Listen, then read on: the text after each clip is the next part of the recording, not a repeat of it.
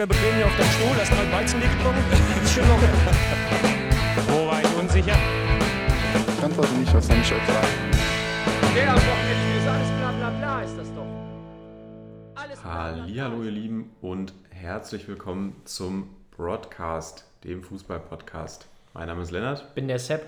Und wir begrüßen euch zu Folge Nummer 29. Und Sepp, du kannst uns ja mal kurz erzählen, wo wir uns hier gerade befinden. Ja, wir befinden uns äh, auf unbekanntem Terrain für dich und zwar in Berlin. Wir sitzen heute hier in der äh, neu bezogenen Wohnung von mir und äh, wir sehen uns zum ersten Mal seit vielen, vielen Monaten und äh, ja, es freut mich wirklich sehr, dass wir uns heute mal wieder oder dass wir uns dieses äh, Wochenende hier zu zweit mal genommen haben, um mal zusammen die Bundesliga zu verfolgen.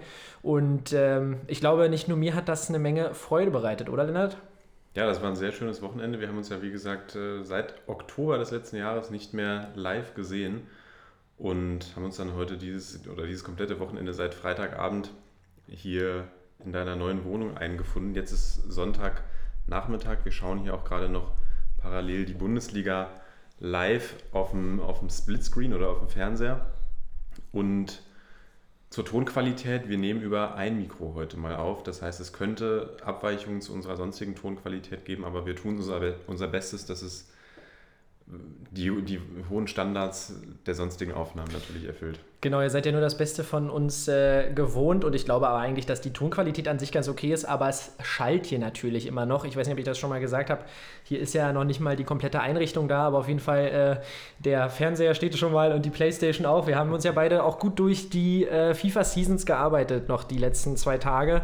Äh, haben es von Liga, ich weiß gar nicht, wir hatten schon mal irgendwann letztes Jahr angefangen, war? sind jetzt da in, äh, in der dritten Liga sozusagen angekommen und äh, langfristig ist das Ziel natürlich aber äh, die erste Liga. Und man muss sagen, wir haben uns ja natürlich komplett durchgeschlachtet durch die restlichen Ligen.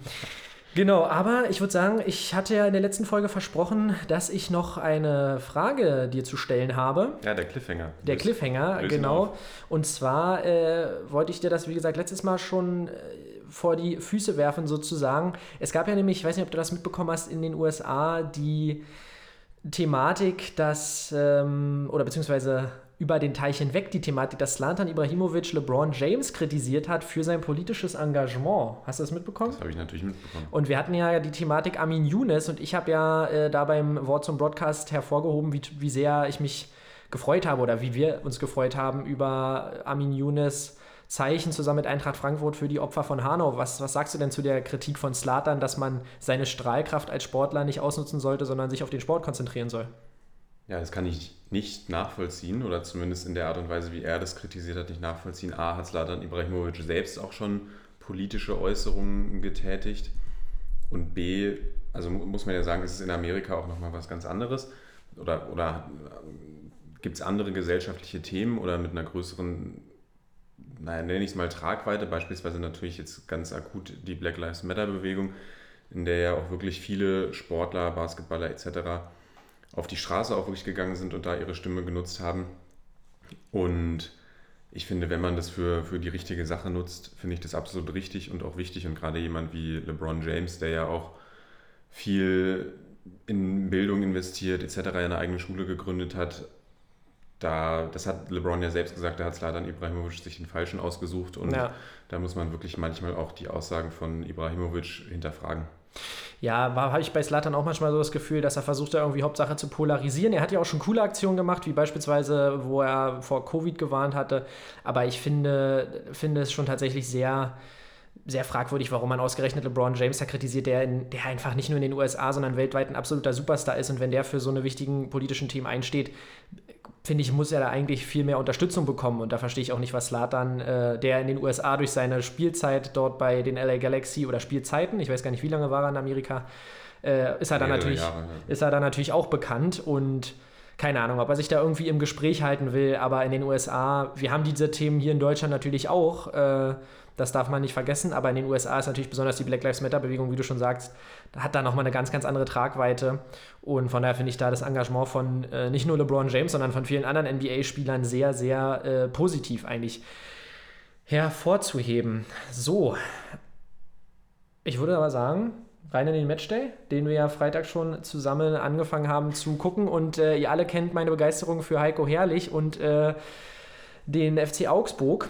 Und ja, der FC Augsburg hat am Freitag zu Hause gespielt gegen Gladbach. Und was haben wir da für ein Spiel gesehen, Lennart? Ja, wir haben ein interessantes Spiel gesehen. Also die Augsburger letzte Woche gegen Hertha BSC verloren. Eh nicht das Team, das uns jetzt am meisten Spielfreude bereitet, wenn, wenn wir die Augsburger sehen. Und ich habe, muss ich ganz ehrlich sagen, mit einem klaren Sieg für die Gladbacher gerechnet, auch wenn natürlich gerade nicht alles einfach ist. Und auch aufstellungstechnisch hat Rose natürlich auf eine, auf eine Elf zurückgegriffen, die, die nicht verkehrt ist, würde ich mal sagen. Ja, definitiv. Und wir beide haben hier ja auch Kickbase-technisch gesessen, haben unsere Gladbacher aufgestellt. ja. Und dann kam es natürlich wieder ganz anders. Augsburg schlägt Gladbach mit 3 zu 1, drückt die Gladbacher noch tiefer in die, in die eh schon existente Krise rein. In die Bedeutungslosigkeit in der Bundesliga. Nein, so weit sind sie ja auch nicht weg von oben, aber trotzdem ganz, ganz knifflige Niederlage, ja. Und da muss man aber natürlich sagen, dass die Gladbacher das sich auch irgendwo selbst zuzuschreiben haben, weil sie hatten Chancen. Ja. Definitiv. Und was für Chancen hatten Definitiv. Sie auch? Ich äh, spreche auf Lars Stindl an. Genau, definitiv bessere Chancen und Lars Stindl verschießt dann auch noch einen Elfmeter, schießt den kläglich daneben und auch wen man wirklich hervorheben muss, also wen ich wirklich stark fand, war diesmal Markus Thuram, der wirklich äh, Wind reingebracht hat, äh, den ein oder anderen Ball auch dann auf Player noch vorgelegt hat. Player nutzt seine Chancen da auch nicht. Und gerade äh, in dem Moment, wo, äh, wo Heiko Herrlich dann defensiv äh, seine Augsburger noch ein bisschen stabilisieren möchte, bekommt er das Gegentor äh, dann von den, von den Gladbachern. Zuerst hat Vargas. Äh, Entschuldigung, genau. Ruben Vargas macht das erste Tor und dann möchte sich, äh, möchte sich Heiko Herrlich defensiver ausrichten, bekommt dann den Ausgleich äh, durch Florian Neuhaus nach einer Vorlage von Oskar Wendt. Und ja, dann habe ich tatsächlich gedacht, jetzt kippt das Spiel nochmal. Und auch äh, Florian Neuhaus hat das nach dem Spiel gesagt, dass er das Gefühl hatte, dass die Gladbacher da sind. Ja, und dann sehen wir klassischen Augsburg-Ball aus wenig wird viel gemacht. Nochmal, äh, es wird gekontert und zum Ende, wie gesagt, Marco Richter macht in der 76. das 2 zu 1 und André Hahn macht den Deckel drauf in der 88. Tja, und wir haben es schon oft angesprochen, die Augsburger gaunern sich wirklich in absolut bester Manier durch die, durch die Liga, haben ähm, insgesamt nur 10 Schüsse, die Gladbacher im Gegensatz dazu 26 und äh, ja, ich glaube, dass, dass, da brauchen wir nicht viel drüber reden, dass die Gladbacher definitiv die, die spielbestimmende Mannschaft waren. Ja, und die waren auch alle nach dem Spiel, wenn man mal äh, so zurückdenkt, waren nach dem Spiel alle bei den Gladbachern so ein bisschen sprachlos und wussten nicht so richtig, woran es gelegen hat. Eigentlich auch viele positive Stimmen von den Gladbachern. Die haben sich eigentlich über ihre Leistungen haben sie sich nicht beschwert, außer natürlich die Chancenverwertung. Und das ist auch eigentlich das Einzige, was man den Gladbachern wirklich vorwerfen kann, finde ich. Und ich habe am Freitag zu dir gesagt, du hast ja hier fantastisch äh, gekocht, mein Lieber. Und ähm, du weißt, äh, wenn, ich, wenn ich hier äh, mit, mit äh, einer Portion Pasta vor dem Fernseher sitze, dann komme ich ins Schwafeln. Nein, ich habe ja, das, hab ja das, die, die These nochmal in den Raum gestellt, dass die Gladbacher einfach gar keinen Bock mehr haben. Aber wenn man jetzt mal so überlegt, die Leistung war jetzt auch nicht blutleer. Nee, die war nicht blutleer. Das ist ja auch das, was in den Interviews dann gesagt wurde, was auch während des Spiels mehrfach thematisiert wurde, dass man eigentlich das Gefühl hat, die Mannschaft steht auch natürlich zu Marco Rose und mhm. will gewinnen. Aber ich, ja, sie kriegen es momentan halt einfach nicht auf den Platz. Also ich sag mal, geht der Stindel-Elfmeter rein, geht das Spiel sicherlich oder kann man darüber diskutieren, dass es anders ausgeht. Auch beim 1-1. Ich weiß, wir haben hier gesessen und haben gesagt, okay, jetzt gewinnt Gladbach das Ding. Also ja. das Momentum war ja eigentlich auf der Gladbacher Seite. Und ja, aber wenn Heiko Herrlich 1 seinen Augsburgern beigebracht hat, dann ist es die, die Eiseskälte vor dem Tor. Und Sepp, jetzt habe ich mal eine Frage an dich. Die Gladbacher haben drei Tore geschossen. Was denkst du denn, wann die Gladbacher das letzte Mal drei Tore in der Bundesliga äh, die geschossen Augsburger, haben? Die, Augsburger, die, die, Augsburger drei Tore in der Bundesliga geschossen äh, haben. Ich, ich bin mal ganz ehrlich, ich glaube gegen Union. Ich weiß jetzt nicht, gegen wen es war, aber es war am sechsten Spieltag. Okay, aber den dann war es, glaube ich, nach Union. Ich glaube, Augsburg war früher. Ja, äh, also Union war erster Spieltag, ja. stimmt. Ich glaube, es war gegen Mainz, aber es war der 31.10. Okay. Und da haben wir ja auch ah. gemeinsam die Bundesliga geguckt. Also ich glaube, wenn wir hier zusammen sind, dann sind die, liegen die Karten gut für die Augsburger. Ja, das glaube ich auch. Und ich, ich, wer weiß, wann wir uns das nächste Mal sehen, wir beiden. Äh, da, ich denke, das wird eine Weile dauern, bis dann die Augsburger, also bis wir uns wiedersehen und dann natürlich damit äh, gleichzeitig die Augsburger dann mal wieder drei Tore schießen. Was sagst du denn zu dem 3 zu 1? Kann Marc Sommer, äh, Marc Sommer sei schon, kann Jan Sommer den äh, besser parieren oder siehst du da keine Chance für ihn? Ich finde, dass der in den letzten Wochen, er hält viele gute Bälle, aber ich finde ab und zu, ja, glaube ich, erwarten wir uns von, von Sommer ein bisschen mehr. Ob es jetzt bei dieser Szene, bin ich mal gespannt, was du dazu sagst, weil der Lupfer, da sieht er natürlich so ein bisschen alt aus gegen seinen alten Teamkollegen André Hahn. Ja, er sah nicht wirklich souverän aus. Er macht da diesen Schritt zur Seite und ich, ich weiß es ehrlich gesagt nicht, aber es, es sieht so aus, als könnte er den Ball eigentlich halten, als hätte er sich da dann einfach verspekuliert. Ja, ich würde es jetzt, also ich würde es gar nicht als Torwartfehler deklarieren, aber er macht ja eigentlich Sommer für mich einer der schon Top 5 Keeper der Bundesliga, aber er macht momentan auch wie die gesamte Mannschaft an manchen Stellen nicht den sichersten Eindruck. Und Ja. er soll ja aber auch nicht der einzige, der einzige Torwart an diesem Wochenende gewesen sein, der vielleicht daneben gegriffen hat, auch wenn, wie gesagt, Sommer jetzt überhaupt nicht daneben gegriffen hat. Zu den Gladbachern habe ich noch eine Frage, Sepp. Sie sind ja im Pokal ausgeschieden, Sie sind in der Bundesliga nur noch auf Rang 10. Sie stehen in der Champions League jetzt vor dem Aus, spielen diese Woche das Rückspiel gegen Manchester City mit hoffentlich anschließender Weinverkostung bei Pep Guardiola. Und was denkst du, Sepp, wäre, ich stelle jetzt mal eine steile These in den Raum und sage, oder frage dich, denkst du, jeder andere Trainer wäre schon weg gewesen bei den Gladbachern jetzt? Oh, schwierige Frage. Also, man darf natürlich nicht vergessen, dass, dass Marco Rose da mit den Gladbachern in der Gruppenphase schon mal was geschafft hat, was so überhaupt nicht zu erwarten war, äh, dass man sich da überhaupt in die Endrunde oder beziehungsweise in die K.O.-Phase der Champions League vorgearbeitet hat. Deswegen glaube ich, dass schon jeder Trainer, der das erreicht hätte in der Champions League-Gruppenphase, schon mal einen gewissen Kredit, Kredit hätte, gerade auch bei einem Trainer wie Eber, äh, bei einem äh, mit einem Manager wie Eberl, aber tatsächlich langsam wird es ein bisschen kritisch. Also auch besonders jetzt war auch wieder dieses Spiel gegen Augsburg, wo eigentlich die Punkte her müssen, auch wenn man jetzt natürlich noch City vor der Brust hat, aber ich habe schon oft gesagt, dass ich vom Kader der Gladbacher als überzeugt bin. Ich würde sagen, es, andere Trainer werden zu diesem Zeitpunkt auch noch nicht geflogen, aber viele Spiele kann Rose eigentlich nicht mehr haben, wenn es diese Situation mit Dortmund nicht gäbe. Weil man darf ja auch nicht vergessen, was wir Gladbach jetzt machen. Wollen sie Rose jetzt äh, frühzeitig rausschmeißen und dann noch interimsmäßig jemanden holen? Oder haben sie schon jemand, ähm, es hieß ja heute, dass schon ein Trainer gefunden ist, dass Eberl irgendwie intensive äh, Gespräche Die geführt hat. Suche sei auf der Zielgeraden, genau. Und haben, hast du da Kandidaten im Kopf? Du hast da vorhin schon ein paar genannt gehabt. Naja, das sind ja die üblichen Marsch, Kofeld, der Trainer von den Young Boys Bern, ich weiß gerade gar, Ja. gar nicht, wie er heißt. Der Trainer von den Young Boys Bern, so heißt er. Also, und ja. ja. ich würde mich da jetzt aber tatsächlich so ein bisschen auf, würde vermuten, dass Marsch derjenige ist, der in der Pole Position ist. Ten Hag, genau, war auch noch in der Diskussion. Aber Max Eberl war ja auch gestern im aktuellen Sportstudio und hat wenig darauf äh, reagiert, auf die Grafik, die da das ZDF auch zur Verfügung gestellt hat. Also es wird, wird spannend, bleibt spannend. Und ja, ich denke auch nicht, dass Marco Rose jetzt oder dass andere Trainer geflogen wären, aber es wirkt gerade einfach alles sehr unglücklich bei den Gladbachern und so ein bisschen wie so ein stoisches Festhalten auch daran und so ein so sehr viel, sehr viel positiv Gerede zu einer Situation, die eigentlich halt überhaupt nicht positiv ist. ja. Und das ist eigentlich wirklich schade, weil wenn wir überlegen, das haben wir, glaube ich, am Wochenende auch hier schon zu zweit bequatscht, was für Szenen das waren nach dem, nach dem Einzug ins Champions League Achtelfinale, wie die Gladbacher Jungs da gemeinsam Ja. auf dem Tablet quasi am Spielfeldrand noch das, das Interspiel verfolgt haben.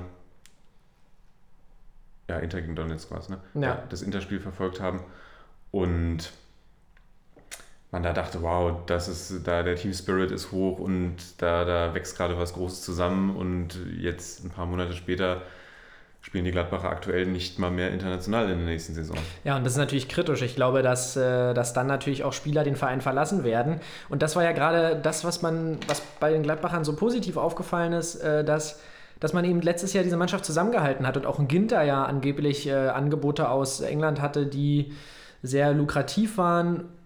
Und dann gesagt hat, nee, ich bleibe in Gladbach, wir spielen Champions League, da habe ich Bock drauf und äh, mal gucken, was wir hier erreichen können unter dem, unter dem, Co unter dem äh, Coach Marco Rose.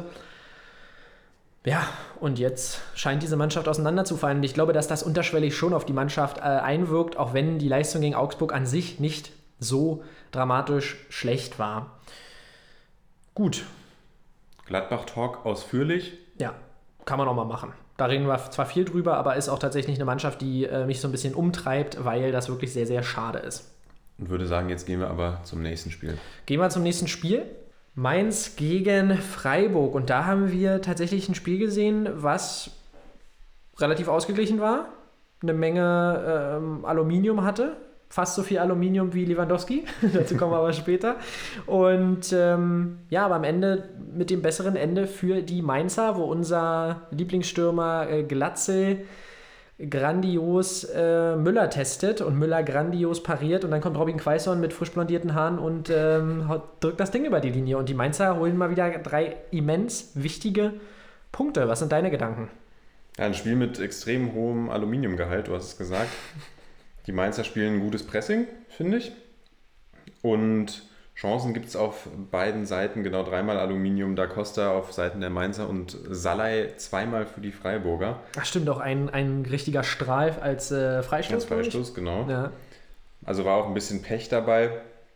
Und dann, wie gesagt, kommt aber Glatzel rein, äh, hat auch schon vorher eine gute Chance, die er drüber setzt und dann den Kopfball muss er eigentlich schon machen. Ja. Müller pariert stark und Quaison drückt das Ding über die Linie und äh, jubelt dann, indem er ein, ein M mit seinen Fingern formt und in die Kamera hält. Und da haben wir Fußballromantiker uns natürlich ge gedacht, was heißt das? Hoffentlich heißt das Mainz. Ja, das hoffe ich doch auch. Wer weiß, was gibt es noch für Vereine mit M in, der, in den ersten Ligen?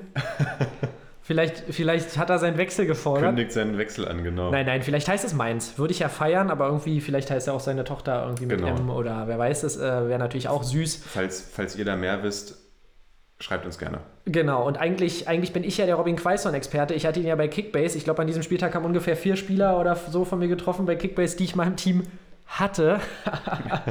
ähm, aber dazu vielleicht noch gleich mehr bei Dortmund und bei Schalke. Da gibt es ja auch eine Menge zu erzählen. Nein, interessant. Ähm, ich weiß gar nicht, zum Spiel kann man eigentlich den, den, den Mainzern gratulieren. Auf die Tabelle gucken wir dann vielleicht am Ende dieser Episode von, äh, vom Broadcast, dem Fußball-Podcast nochmal. Aber es ist wirklich verblüffend, wie so eine Mannschaft wie Mainz. Schau mal, am Anfang, Anfang der Saison hatten sie einen Sturm, wo man dachte, okay, Quaison und Mateta, das klingt erstmal nach gesichertem Mittelfeld, nur von der Sturmqualität, würde ich sagen, oder? Zwei eigentlich tolle Ja. Spieler.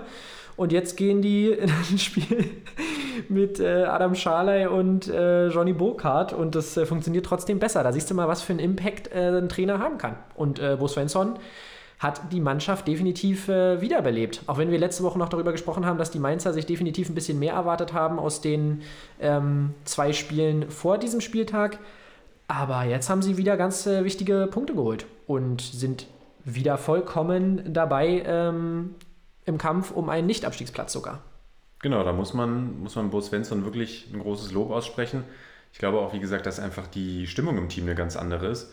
Also, das war einfach ein, ein Sieg, den ich den Mainzern auch gegönnt habe, den sie sich auch verdient haben. Klar, das Pendel hätte in beide Richtungen ausschlagen können, gerade auch mit den Aluminiumtreffern und Freiburg ja auch immer eine Mannschaft, die, die gefährlich sein kann. Aber du hast gesagt, die Mainzer haben aus den letzten Spielen weniger mitgenommen als erwartet oder erhofft. Aber es ist ja auch bei den Mainzern so ein kleines, kleines Bild in dieser Saison, dass sie sich eben gegen Mannschaften aus der unteren Tabellenregion schwer tun und die Punkte eher gegen Mannschaften aus der oberen Tabellenregion Ja. holen. Jetzt ist Freiburg kein Topclub, aber schon eher etwas höher angesiedelt. Ja, Und da kann man den Mainzern wirklich nur ein Lob aussprechen. Und du hast gesagt, sie sind wieder voll im Rennen, haben, haben sich rangepirscht, beziehungsweise den, den FC Schalke noch weiter distanziert. Und wir sind jetzt, wie gesagt, in einem ganz, ganz spannenden Rennen gegen den Abstieg, das ja schon vorher sehr spannend war, aber die Mainzer bringen da nochmal ganz frischen Wind rein. Und heute hat ja noch ein anderes Team, gerade ist das Spiel Leverkusen-Bielefeld frisch abgepfiffen worden. Ja. Und da reden wir gleich drüber, aber da gab es auch ein Ergebnis, mit dem wir vielleicht so nicht gerechnet hätten. ja, definitiv. Der Keller ist spannender als, ähm, was ja, als ich wollte gerade sagen, als je zuvor, aber das hier ist ja noch fast eine Bildschlagzeile, die ich hier gerade hervorrufen wollte. Nein, aber es ist super, super spannend. Wir haben da unten jetzt, ich glaube, ab dem 14. Tabellenplatz ähm, eine wirklich sehr, sehr äh, enge Situation und das liegt auch daran, dass die Kölner nicht weit von hier in der alten Försterei am äh, gestrigen Samstag verloren haben, mein Lieber. Und äh, da wurde hier natürlich, ähm, ja, da gab es hier den ein oder anderen Jubel in äh, dieser wunderschönen neuen Wohnung, wo wir uns ja befinden. Äh, und zwar wurde 2 zu 1 der 1. FC Köln besiegt. Und das würde ich sagen, nicht mal unbedingt unverdient. Wir haben zwei Elfmeter Und sofern ich mich jetzt richtig erinnere, wir haben ja den einen oder anderen Elfmeter in den letzten Wochen gehabt, waren die auch eigentlich alle soweit berechtigt, oder? Da gab es nichts zu meckern. Die waren soweit berechtigt, genau. Und auch äh, Max Kruse macht seinen Elfmeter mal wieder ähm, sicher rein. André Duda macht seinen Elfmeter sicher rein. Und am Ende entscheidet äh, Christopher Trimmel, wieder mal ein Spieler, den ich mal bei Kickbase hatte, das Spiel für die Unioner. Ja, und es war jetzt nichts sehr Spektakuläres. Die Kölner waren alles andere als äh, komplett chancenlos, aber ich würde schon sagen, ein verdienter Sieg für äh, meine Unioner, oder? Unterm Strich verdienter Sieg, genau. Trimmel ist für die Mannschaft da als Kapitän, knallt das Ding dann da rein. Kruse trifft den Elfmeter. Er hat ja im, im Hinspiel gegen Köln seinen ersten Bundesliga-Elfmeter überhaupt verschossen. Ja. Dieses Mal trifft er. Und wir konnten die, die Unioner Siegesschreie ja quasi aus dem gar nicht allzu weit entfernten Köpenick fast bis hier rüber in, in deine Wohnung hören. Ja, zwei Personalien oder ein, ein Spieler bei Union, auf, auf den ich gerne noch eingehen würde, ist Julian Riasson. Über den ich habe sage mal nämlich- Riasson, über den habe Riasson. hab ich nämlich vorher so ein bisschen gewitzelt. Aber der hat ein starkes Spiel gemacht. Der hat den Elfmeter quasi rausgeholt. Die Flanke von ihm hat Wolf mit, mit seiner Hand abgeblockt. Und ich glaube, das Trimmeltor hat er dann auch vorbereitet. ja, Legende. Wie, wie stehst du zum Spieler Riasson? Ja, er ist ja schon relativ äh, lange bei den Unionern und immer so ein bisschen als Backup eingeplant gewesen, aber ich traue ihm vielleicht sogar eine ganz ähnliche Entwicklung. Äh, seit 2018 ist er bei den Unionern, traue ich ihm eine ähnliche Entwicklung wie Lenz zu. Wenn wir uns mal erinnern, Lenz war ähm, in der letzten Saison phasenweise immer noch Backup und hat sich dann aber so langsam in die Mannschaft gearbeitet und äh, steht ja jetzt ja, macht er jetzt seine letzten, ist ja aktuell noch äh, verletzt, aber wird dann hoffentlich nochmal einen Einsatz äh, machen für die Unioner, bevor er dann zu Frankfurt wechselt. Und äh, ich traue Ryerson mit seinen äh, 23 Jahren de definitiv zu, dass er sich da reinarbeitet in die Position, Vertrag verlängert. Und ich habe es gestern schon zu dir gesagt, Union wird sicherlich Spiele abgeben müssen, aber er, dieses Spielermaterial, was Union da jetzt aktuell hat, das sind ja jetzt alles keine Weltklasse-Spieler unbedingt, ähm, außer Max Kruse. Und äh, jetzt sehen wir hier eine ganz starke Parade äh, von Trapp gerade. Lä- läuft nämlich gerade Leipzig gegen Frankfurt. Nein, genau, ich traue aber definitiv den Unionern zu, dass sie dann mit, mit neuen Spielern einfach in diesem System weiterhin erfolgreich spielen können. Und das gilt für mich auch ähm, für Riasson. Zumal er ja auch, das muss man, muss man auch sagen, sehr flexibel einsetzbar ist. Er kann ja die linke Seite spielen, er kann die rechte Seite spielen. Kann auch zur Der Not Kick- auf der genau, 6 aushelfen. Genau, der Kicker hat ihn schon auf die 6 geschrieben. und ich glaube, das ist ja auch wichtig bei den Unionern, dass du Spieler hast, die du, die du flexibel einsetzen kannst und die, die du auf links, auf rechts etc., dass du so durchrotieren kannst, ohne einen großen Qualitätsverlust zu haben. Und das ist ja auch so, was wir auch schon mal in einer der vorigen Folgen angesprochen haben, da ist ja jetzt keiner, oder was du jetzt auch gerade gesagt hast, da ist ja keiner, der, bei dem man jetzt sagt, okay, der spielt nächste Saison bei den Bayern. Ja, Aber das, das Mannschaftsgefüge funktioniert einfach als, als Ganzes sehr gut. Und da ist Riasson, denke ich mal, auch ein wichtiger Teil von. Ja, und es ist, ist natürlich bestimmt von defensiver Stabilität und dieses permanente dem Gegner auf den Füßen stehen. Und solange ein Spieler diese Attribute erfüllt, ist er äh, bei Union willkommen. Und äh, ich glaube auch, dass tatsächlich Union oder das Urs Fischer auch wieder, der ist halt auch ein Trainer, der kann sich vielleicht auch mit ein, zwei Spielern aus der zweiten Liga verstärken und die zumindest auf ein Niveau bringen, dass sie in der Mannschaft ihren Dienst tun. Das ist ja das, was du gerade sagst. Ähm, gucken wir vielleicht kurz noch auf die Kölner. Ich würde noch ganz kurz bei den Unionern bleiben. Die Okay. sind nämlich im Rennen, also A im Rennen um die UEL Ja, und gut, aber auch im Rennen um die UECL, wie wir sie nennen, die UEFA Conference League. Und Ja. da hat Markus Kruse im Anschluss gesagt, er hat keinen Bock auf die UECL. Ja, und das finde ich ist doch mal wieder eine klassische Max Kruse-Aussage. Einfach mal ehrlich sein. Finde ich äh, sehr sympathisch und ja, nun muss man sagen, es ist ja sowas wie die Europa League äh, B. Das hört man ja schon am Namen. Quasi sind ja die Teams, die sonst noch für die Europa League mitqualifiziert sind ähm, oder waren, jetzt in dieser ähm, Conference League, in der European Conference League. Ich weiß, äh, der Name ist richtig, oder? Ich glaube, Europa Conference League. Ja, irgendwie Eu- sowas. Eu- European, ich weiß es nicht. Und dazu kommen dann aber, glaube ich, noch ein paar Mannschaften aus Ländern, die vorher sich weniger qualifiziert haben. Also es ist natürlich, Genau, das, du, gehst erstmal durch eine Qualifikationsrunde, so habe ich es auch ja, verstanden. und das wäre natürlich für Union, ganz ehrlich, also ich weiß jetzt auch nicht, wie es finanziell aussieht, wäre natürlich ein kleines finanzielles Plus, aber das klingt für mich schon wieder nach äh, Fahrten äh, in entfernte Länder. Und ich glaube, dass das den Unionern dann nicht so gut tun würde. Ich glaube, es ist gut, wenn die Jungs da in Köpenick immer ihre Trainingswoche haben, sich auf den nächsten Gegner einstellen können, regenerieren und dann wieder 90 Minuten komplett Vollgas geben, dem Gegner das Spiel zur Hölle machen. Und ich glaube, dass, dass, dass die Kon, also Ja, und die ist dann auch noch spielerisch unattraktiv. Also ich meine, wenn Union in die Euroleague kommt oder, oder in die Champions League, dann sage ich natürlich, das gucke ich mir auch gerne an, aber diese Conference League, ich weiß nicht, was da äh, der Plan ist. Die, ab, wahrscheinlich gibt es bald auch noch einen europäischen Cup für Absteiger. Das heißt, du sagst, du wünschst die Union nicht in der UECL. Du, also für, die, für das Vereinsprestige wäre das natürlich das Krasseste, was man äh, jemals erlebt hat. Man war natürlich schon mal in Europa dabei, damals nach dem DFB-Pokalfinale gegen Schalke, aber jetzt, klar, fürs Prestige würde ich mich freuen, aber ich weiß nicht, ob es für die nächste Saison wirklich so grandios wäre für die Bundesliga-Leistung der Unioner. Okay, wir bleiben dran, finde ich interessant. Es ist ja alles, es ist ja alles offen. Sie sind ja durchaus auch noch im Rennen um die Europa League. Wie viel Rückstand haben Sie auf den BVB?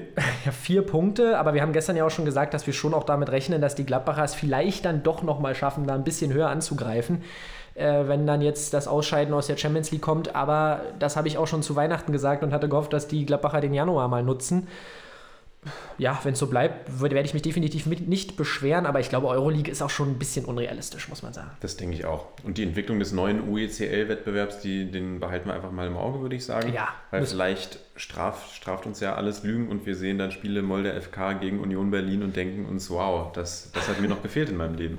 ja, das, das denke ich auch. Wahrscheinlich brauchen wir dann noch das dritte Abonnement, um das gucken zu können. Äh, wahrscheinlich gucken wir das dann auf TV Now von RTL oder so. äh, genau, aber ich wollte noch kurz sagen zu den Kölnern, natürlich ganz, ganz enttäuschende Niederlage. Ähm, Jonas Hector auf der 10. Ich habe gerade extra. Äh, Gistol hat wieder gezaubert. Ja, Gistol. G Marius Wolf, der ja phasenweise auch schon als Stoßstürmer gespielt hat, ist jetzt wieder Rechtsverteidiger. Also. Ja, Gistol, was sagst du dazu? Wer, wer, wer, er ist ja einfach the man, the myth. Ich weiß gar nicht, ich kann ihn nicht kritisieren, ich kann ihn nicht loben. Solange er am Ende über dem Strich bleibt, wird er auch weiterhin in Köln bleiben. Ja, du weißt ja, ich bin ja so ein kleiner so ein, so ein latenter Kritiker von, von Gisdol, beziehungsweise habe es ja auch schon im Deep Dive gesagt, habe es auch schon mehrfach in den, in den Folgen, die wir jetzt über die Saison aufgezeichnet haben, gesagt, dass ich bei den Kölnern wenig Entwicklung sehe. Und da kommen dann immer mal drei Spiele, die sind gut, da holen sie Punkte und da denken, sagen alle, ah, die Kölner, die sind wieder da. Jetzt, jetzt sind sie raus aus dem Abstiegskampf und dann verlieren sie wieder fünf Spiele. Und dann jetzt stehen sie wieder sehr weit unten drin. Also Tabellenplatz technisch noch nicht ganz, weil sie ein besseres Torverhältnis haben, aber punktetechnisch sind sie wieder mittendrin im Abstiegskampf, falls sie überhaupt jemals raus waren. Aber da muss ich sagen, bleibe ich dabei bei, bei den Dingen, die ich gesagt habe. Ich sehe wenig Entwicklung bei den Kölnern, gerade was das Spielerische angeht oder spielerische Identität. Und da täuschen dann auch die paar Siege, die zwischenzeitlich mal eingefahren werden, auch nicht drüber hinweg. Ja, und man ist akut abstiegsbedroht, da brauchen wir nicht drüber diskutieren. Äh, da können wir vielleicht nachher nochmal den Blick in den Keller wagen. Aber du, du, hast halt recht, die Kölner haben ja auch eine Menge junge Spieler, wo man sich dann endlich erhofft, dass da einer vielleicht mal ähm, ja, zur Weltklasse wird ein Gisto jetzt keinen Füll, äh, führen. Sie haben ja auch schon Max Meyer. Genau, sie haben ja auch schon Max Meyer, von daher ist da auch genug Weltklasse im Kader vorhanden. Aber trotzdem erwartet man sich vielleicht, dass der ein oder andere Spieler noch, sich noch ein bisschen fortentwickelt. Man hat natürlich Rex, Rex Bijay und so weiter, die, wo man schon sieht, dass sie, äh, dass sie vielleicht sich persönlich ein bisschen der weiter. Der ja nur ausgeliehen ist. Der ja aber auch, wie gesagt, nur ausgeliehen ist, genau. Und ähm, ja, da, da bin ich ganz gespannt, ob Gistol bleibt. Ich habe ja gerade selbstbewusst gesagt, solange er beim Strich bleibt, bleibt er. Glaubst, oder glaubst du, dass die Kölner sich da ähnlich wie die Bielefelder einfach auch mal anders ausrichten wollen? Ich glaube auch, solange er über dem Strich bleibt, bleibt er. Was ich allerdings für die Kölner persönlich nicht als die beste Entwicklung oder beste Option einschätzen würde. Aber ich glaube, solange sie nicht absteigen, sehen sie keinen Grund, ihn zu entlassen. Ja. Was gefährlich ist, was sehr gefährlich ist, weil die Kölner spielen mit dem Feuer. Ja, sie spielen mit dem Feuer und werden, denke ich, auch. Ähm ja, das ist jetzt natürlich sehr weit vorausgegriffen. Man weiß ja nicht, was sie noch ähm, vielleicht dann an, an Transfers machen. Wie gesagt, ich finde auch, dass die Transfers jetzt sich nicht so super bewährt haben. Ähm, ich glaube aber, dass die Kölner definitiv auch nächste Saison weiterhin im, im Keller bleiben werden, wenn sie sich mal nicht versuchen, neu auszurichten. Und die Fahne ist oben, oder? Ja, ihr seid live dabei. Hier ist gerade ein Tor für Leipzig gefallen, aber es ist wohl abseits. Oder gibt es noch VAR? Was sagst du? Wir machen das wie den Sport 1 Fan Talk. äh, genau, und ich würde sagen, damit genug zu Union und Köln. Genau, und gehen zu, einem, zu einer Mannschaft, da die spielt nicht mehr mit dem Feuer, da ist das Feuer schon, ja. kann man sagen, ist es entweder komplett ausgegangen oder es hat schon alles abgebrannt, was genau. da jemals vorhanden war. Die Rede ist natürlich von Schalke 04. Sie spielen gegen Wolfsburg am Wochenende in Wolfsburg. Und wie geht's aus, Sepp? Uh, so ging's aus. Oh, jetzt hat er gerade das Mikro übersteuert. Entschuldigt bitte dafür, aber ich denke, das war's wert. Ähm, du, ich habe gestern schon zu dir auf der Couch gesagt, äh, Auf der Couchkurve hier. Genau. auf der Couchkurve hier, dass wir da nicht mehr drüber reden brauchen. Also es war ein Trainingsspiel für die, für die Wölfe. Und natürlich, worüber man reden muss, sind die absolut desolaten Einladungen von Skoda Mustafi. ähm, vielleicht, um das noch ein bisschen amüsant zu gestalten für unsere Zuhörer und Zuhörerinnen hier, äh, da sind ja auch einige aus unserer Kickbase-Liga dabei. Ihr könnt euch sicherlich vorstellen, ähm, ja, RB ist überhaupt nicht zufrieden mit der Leistung gestern und Skoda Mustafi war schon kurz auf der Transferliste, weil es natürlich, äh, eigentlich muss er zweimal Fehler vor Gegentor kriegen. Ich meine, äh, das eine Ding ist ein Eigentor. Ich weiß nicht, ob es da die Doppelbestrafung bei Kickbase gibt, aber das andere Ding spielt da kommt, da geht er ins Dribbling. Muss man sich mal vorstellen. Die sind letzter und er denkt sich, ja, ich gehe jetzt mal gegen Wolfsburg hier ins Dribbling als, als letzter Mann. Verliert die Pille, dann wird er noch ein, zwei Mal quergelegt irgendwie und ähm, entschuldigt bitte, wenn ich nicht mehr alle Gegentore der Schalker im Kopf habe. Es war eine ganze Menge. und ja, dementsprechend, also ich bin unzufrieden, aber das ist ja völlig egal. Alle Schalker-Fans, ich glaube, als Schalke-Fan, da machst du dir auch gar keine Hoffnung mehr. Und das ist auch, die sind komplett tot. Jede Mannschaft, die irgendwie über dem 17. Tabellenplatz steht, schenkt den Schalkern vier Tore ein, gefühlt. Also es ist vier, fünf Tore ein. Also da brauchen wir nicht mehr drüber reden. Ich sage ja schon seit Wochen, ich habe ja schon, äh, keine Ahnung, wann habe ich das gesagt? Mit den zwei Spielen, wenn sie die beiden verlieren, dann sind sie für mich das war noch abgestiegen. in der Hinrunde, glaube ich. Das war, glaube ich, noch in der Hinrunde. Und äh, ja, da brauchte man jetzt aber kein großer Orakelkünstler sein, um das vorherzusagen. Also Schalke ist in meinen Augen weg. Und mehr brauche ich dazu nicht zu sagen, außer Lob an die Schalker, die, äh, an die äh, Wolfsburger, die das natürlich dann super zu Ende spielen mit den üblichen Verdächtigen, Weghorst ähm, und äh, Baku und so weiter. Vielleicht war da noch interessant, wie sie die Ausfälle aufgefangen haben mit Gerhard. Aber ja, weiß ich nicht. Willst du dazu noch was sagen? Oder? Ich denke, da müssen wir gar nicht so viel zu sagen. Zu den Schalkern vielleicht noch ganz kurz. Sie haben schon scherzhaft gesagt, Mustafi äh, rebelliert jetzt schon gegen den nächsten Trainer. Diesmal nicht in der Kabine, sondern auf dem Platz. Ja. Und einfach ein rabenschwarzer Tag. Die Wölfe nutzen das aus und die Schalker haben jetzt zwölf Punkte Rückstand auf einen Nicht-Abstiegsplatz bei verbleibenden, verbleibenden neun Spielen. Das sind mindestens vier Siege, das ist knapp die Hälfte. Ich denke, wir können, wir sagen es jede Folge, aber wir, wir können sagen, es ist äh, Schal- Schalkes Erstklassigkeit endet vorerst nach dieser Saison. Und die Wölfe, auch das haben wir prophezeit letzte Woche, haben letzte Woche haben verloren letzte Woche. Aber Schalke ist ein Gegner, gegen den kommt man gerne wieder zurück in die Spur, holen wieder einen zu Null Sieg, festigen Rang 3 und ähm, ja, würde sagen, lass uns zum nächsten Spiel gehen. Lass uns zum nächsten Spiel gehen. Ähm, und jetzt sehe ich gerade, wir haben uns hier noch Tipps aufgeschrieben, aber da kommen wir gleich noch zu. Das nächste Spiel sind ja erstmal die Bremer, die gegen äh, Bayern München gespielt haben. Und ähm, ja, man muss sagen, eigentlich chancenlos 1 zu 3 verlieren und sogar froh sein können, dass sie da nicht, ähm, wir haben schon gesagt, da hätten sie auch gut 6, 7 Dinger kassieren können. Lewandowski äh, mit Aluminium, Dreimal, Pech, dreimal. Aluminium, macht aber natürlich trotzdem sein Tor und ist weiterhin äh, auf den Spuren ähm, des Torrekords der Bundesliga.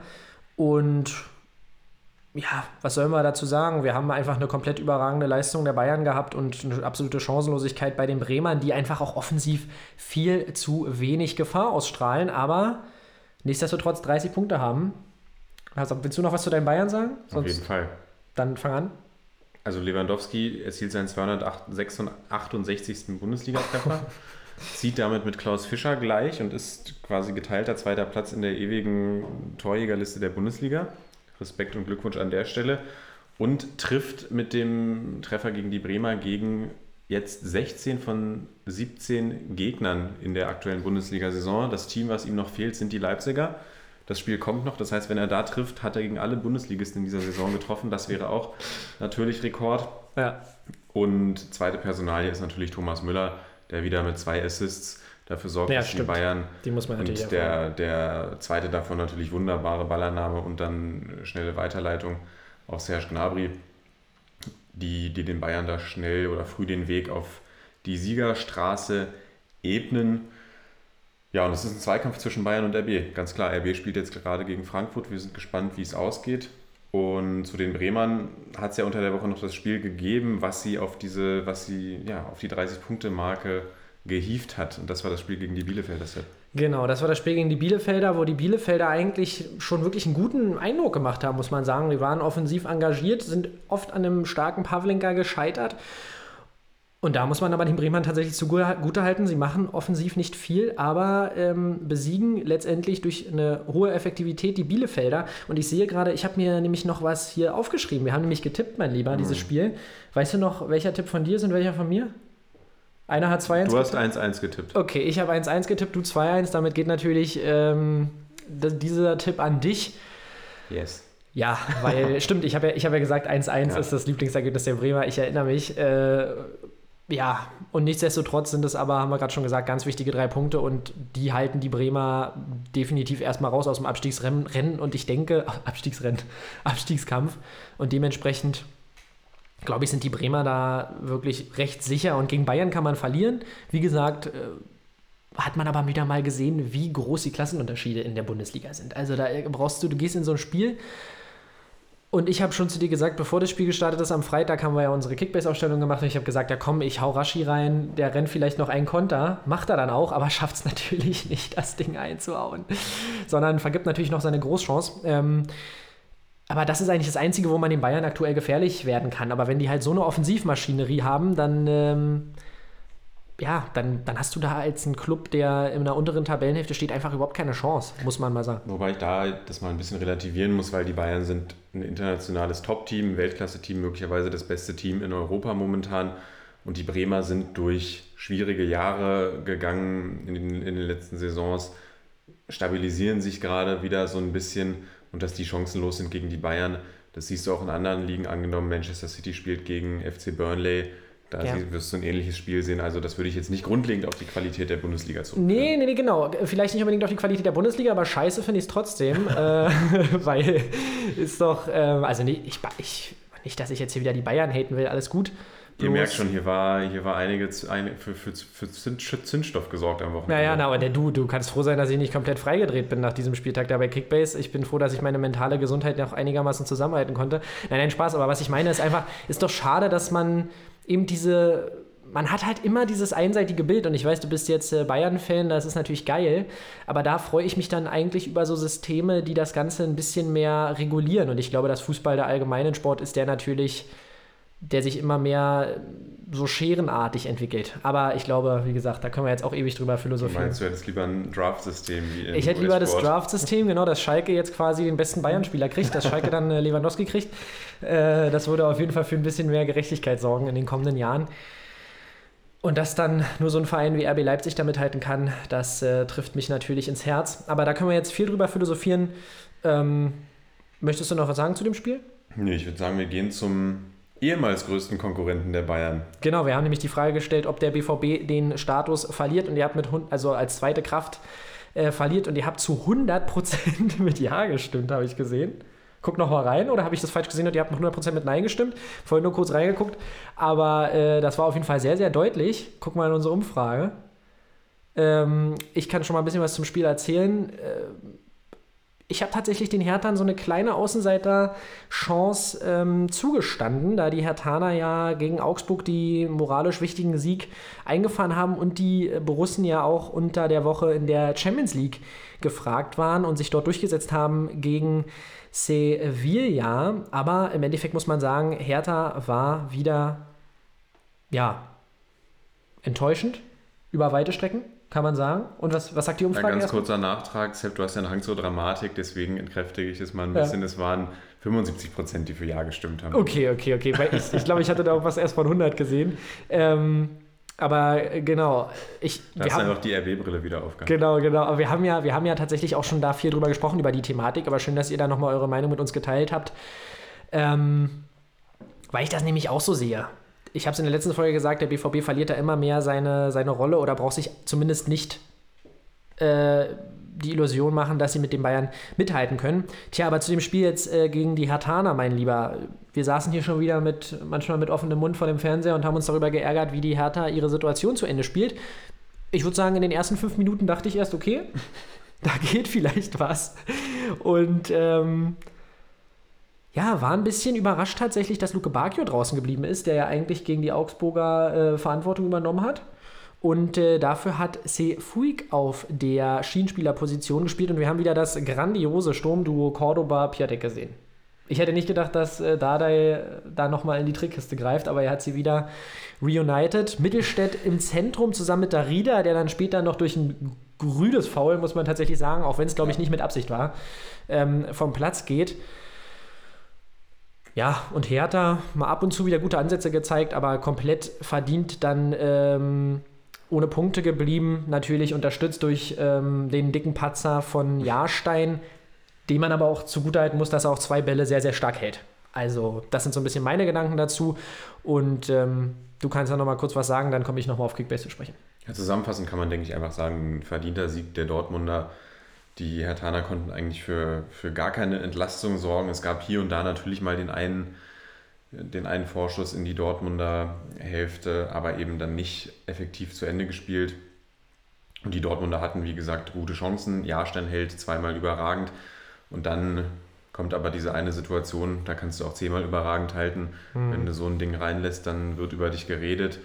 Brandt zieht aus der zweiten Reihe ab und der Ball kommt sehr, sehr zentral und Jahrstein sieht einfach extrem unglücklich aus. Und dann steht es 1-0 und so wie das Spiel zuvor verlaufen war, konnte man sich dann schon denken, okay, jetzt wird es extrem schwierig. Dann gibt es noch die rote Karte für Darida. Ich glaube auch überhaupt, überhaupt keine Absicht. Er war ja selbst dann auch, ja. ja. sah schon fast selbst schockiert aus, ist sofort auch zu Reus, wollte ihm aufhelfen, aber natürlich auch komplett richtig der Platzverweis. Und dann trifft Yusufa Mokoko ja, zum 2-0 Endstand. Ohne Fans. Stell mal vor, mit 16 Jahren knallt er das Ding vor der gelben Wand rein. Ja. Das ist natürlich bitter. Ähm, aber ich denke, der Mann wird noch das ein oder andere Spiel das, vor Fans. Das hoffe ich, aber es wird nie wieder das erste Tor äh, in Dortmund sein, im Dortmunder Stadion, im Signal Iduna Park. Aber gut, es wird auch das erste Tor geben mit Fans und da wird er dann definitiv nochmal richtig gefeiert. Und natürlich, da mützt er dann Jahrstein auch. Darf man natürlich auch nicht vergessen, da kriegt Jahrstein das Ding nochmal durch die Beine. Aber Yusufa Mokoko, ihr wisst, Berliner Mannschaften liegen ihm einfach. Er hat ja auch gegen Union sein Debüttor in der Bundesliga gemacht als jüngster Spieler ever.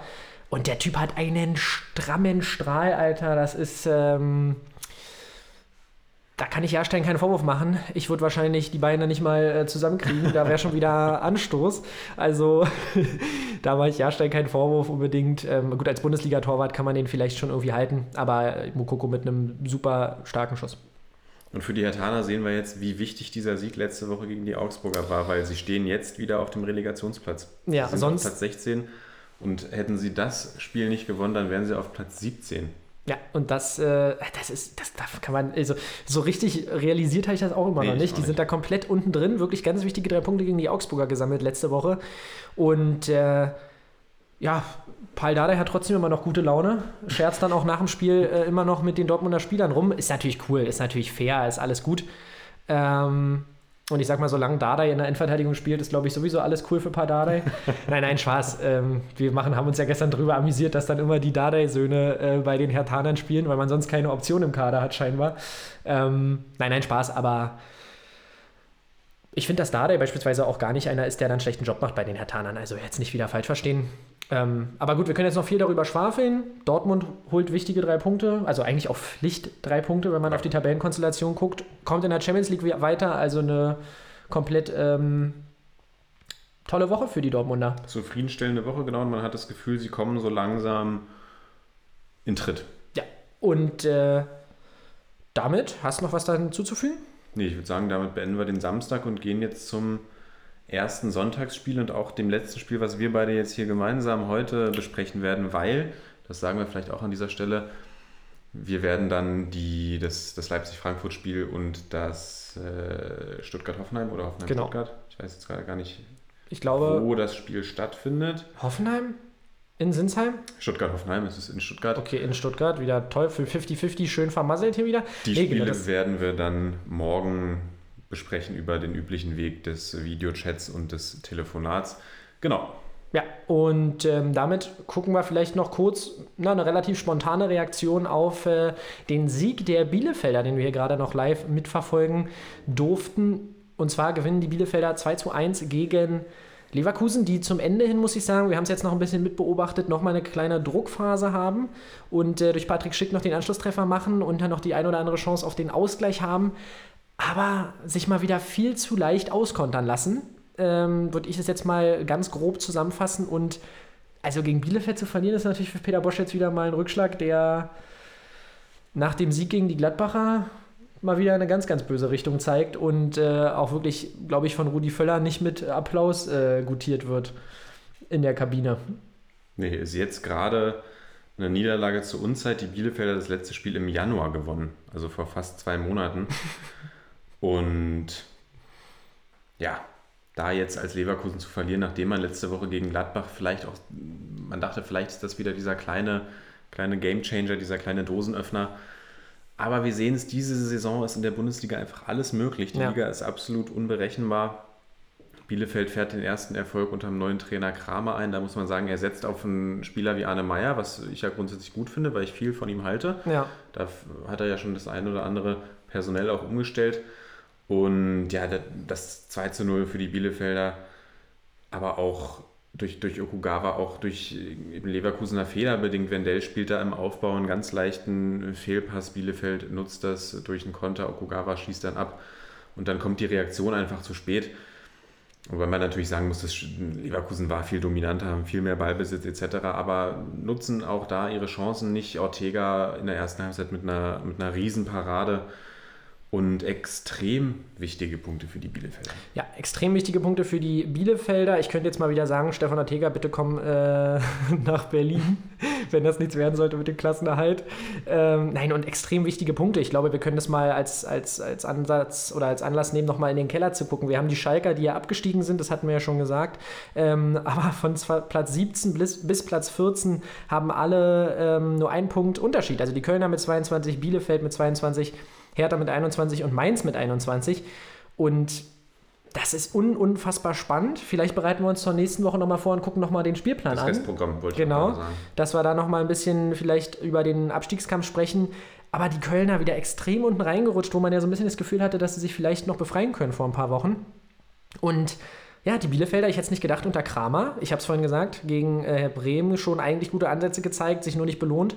Und jetzt äh, sich heute gegen Leverkusen, das gibt nochmal Energie und ist, wie ich schon so oft gesagt habe, genau das, was die Schalker in dieser ganzen Saison einfach überhaupt nicht geschafft haben, außer vielleicht den einen Sieg gegen Hoffenheim. Aber sie haben es nie geschafft, irgendwie Energie mitzunehmen. Und jetzt gilt es für die Bielefelder, äh, da anzusetzen. Und dann haben die wirklich immer noch eine Chance, in der Liga zu bleiben. Und man stelle sich mal vor, die Bielefelder bleiben drin und es äh, dann steigen da auf jeden Fall Clubs ab, die wir in den letzten Jahren in der Bundesliga eigentlich äh, lieb gewonnen haben. Ja, und dann haben wir möglicherweise eine ganz, verrückte, eine ganz verrückte zweite Liga, das muss man ja auch sagen. Aber dazu reden wir dann mehr, würde ich sagen, wenn, wenn da ein bisschen mehr, ein bisschen mehr Klarheit herrscht. Auch die zweite Liga ja unfassbar spannend. Der HSV hat am Wochenende das Topspiel gegen die Bochumer gewonnen und sich damit wieder selbst ein bisschen auf Kurs gebracht. Also es bleibt alles unfassbar spannend, Sepp.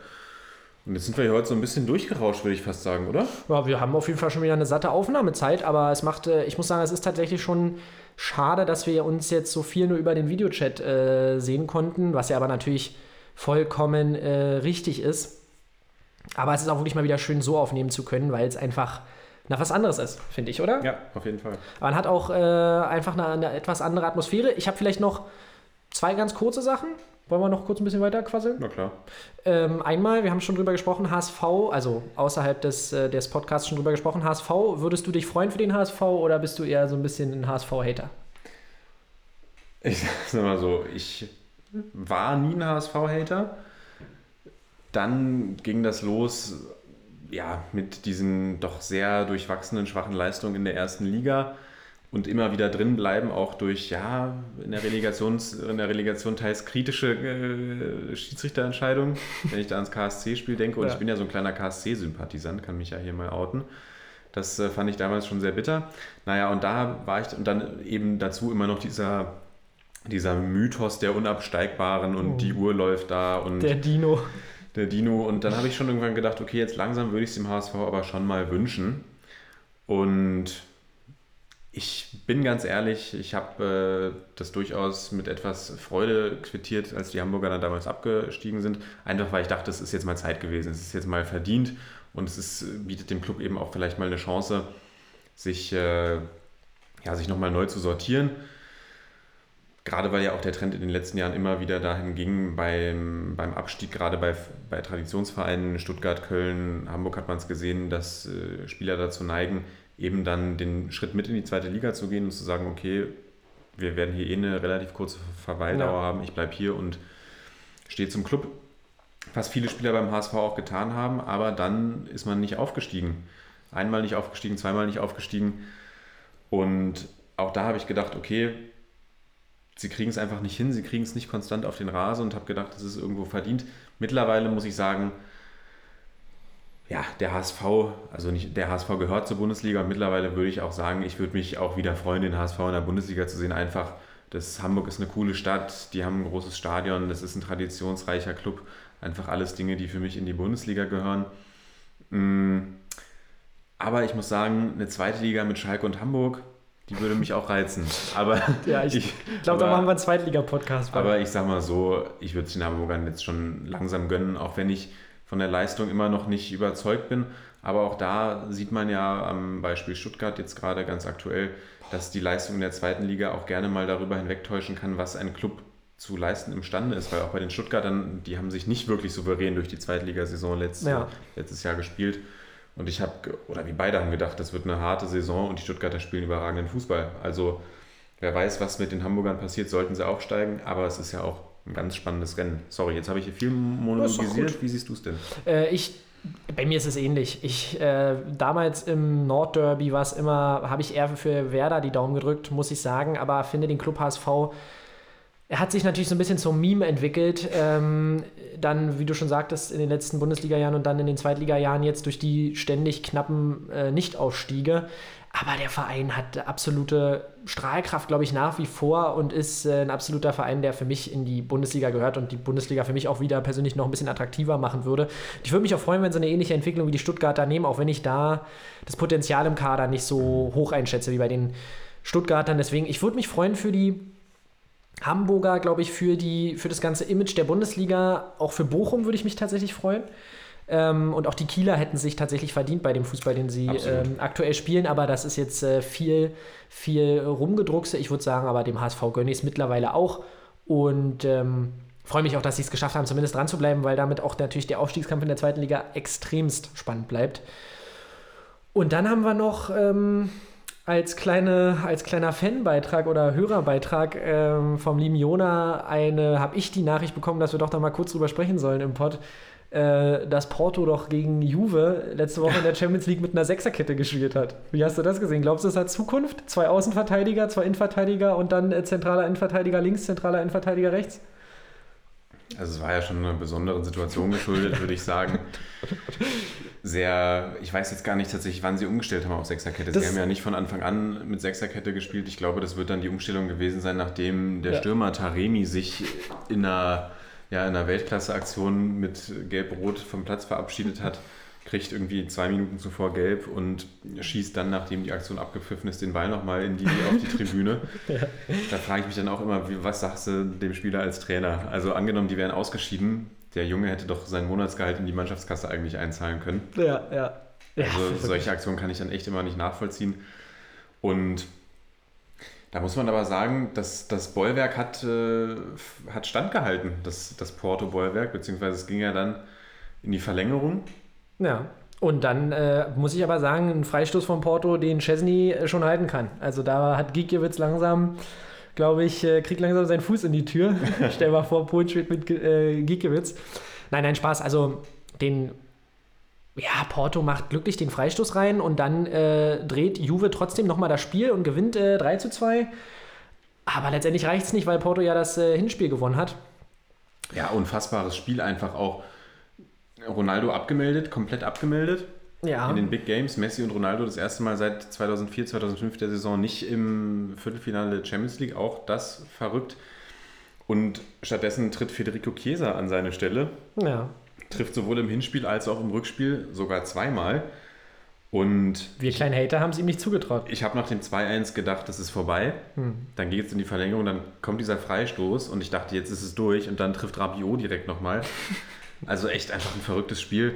Aber wen man in der Verteidigung der, der Portugiesen hervorheben muss, ist einfach Pepe. Ich Grandioses lieb- Spiel. Ja. Also man kann von ihm halten, was man will, auch gerade wenn man so Videos aus Real Madrid-Zeiten sieht, wie er sich da verhalten hat gegenüber Gegenspielern und was da auch für Ausraster am Start gewesen sind. Der Mann ist einfach ein Verteidiger von Weltformat. Ja. Und was der da wegverteidigt hat, war wirklich ganz große Klasse. Und äh, ja, ich muss sagen, ich habe es äh, Porto echt gegönnt. Ja, ich definitiv auch. Ähm, bei Juve natürlich jetzt dann auch eine interessante Phase, über das wir da mal sprechen können, glaube ich, in der Zukunft, wie es dann mit Pirlo und so weiter weitergeht, weil auch der Scudetto steht ja so schon länger auf der Kippe für Juve, auch wenn sie sich da so ein bisschen ranarbeiten.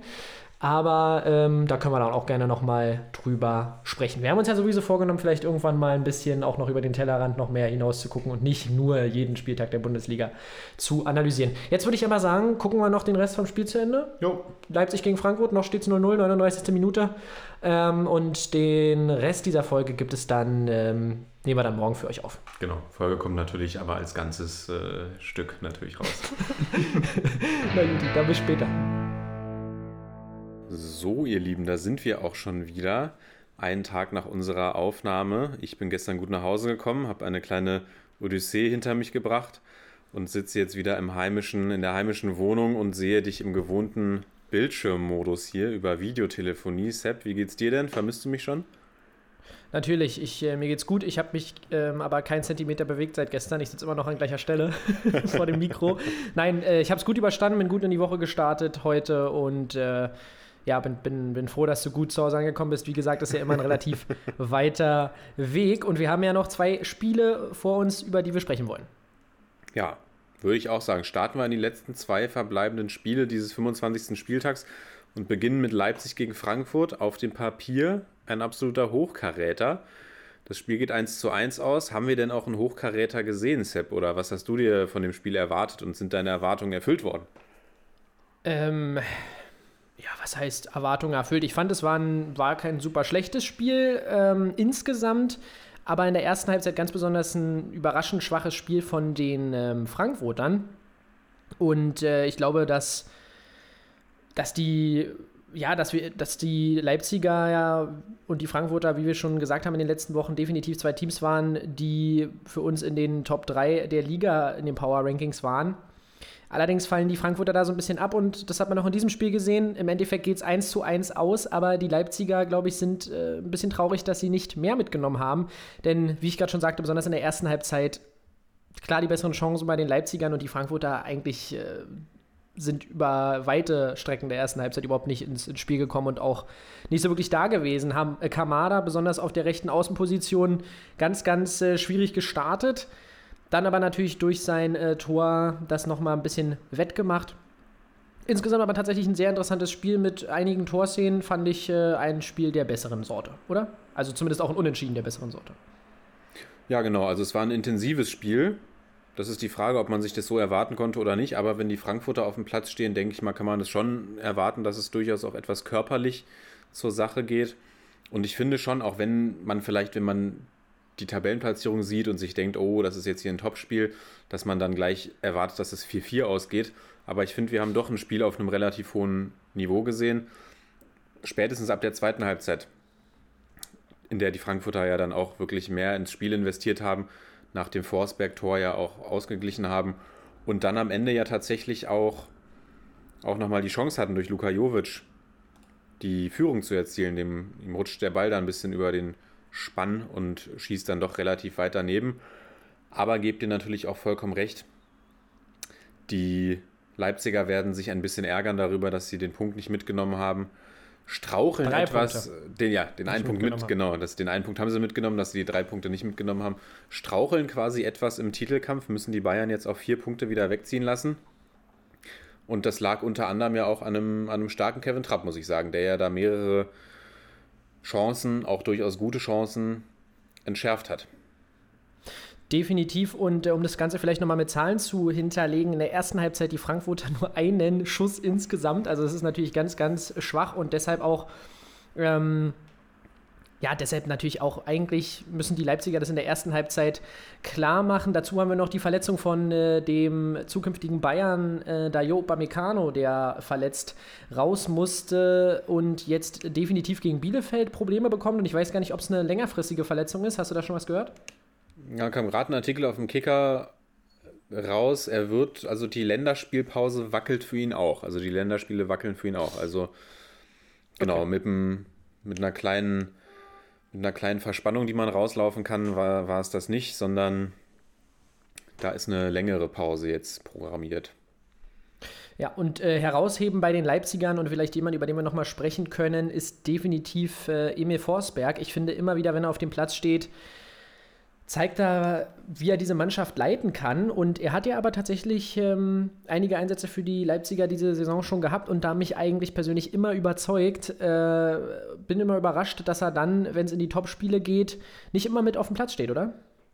Ja, er spielt eine, spielt eine starke Saison. Also gerade, wenn man sich überlegt, dass er ja auch schon fast mal weg war in Leipzig mhm. und in gewisser Weise ja schon fast aufs Abstellgleis geraten war sich da zurückkämpft und er ist einfach ein klasse Fußballer. Also man sieht es in, in jeder Aktion, er hat einen wunderbaren Schuss, er hat ein wunderbares Dribbling. Ich erinnere mich jetzt auch konkret an eine Szene, in der er, ich glaube, ein Dicker war es, bin mir aber nicht ganz sicher, wie ein Schuljungen aussehen lässt und sich da wunderbar um ihn herumdreht. Korrigiert mich, wenn es jemand anderes war.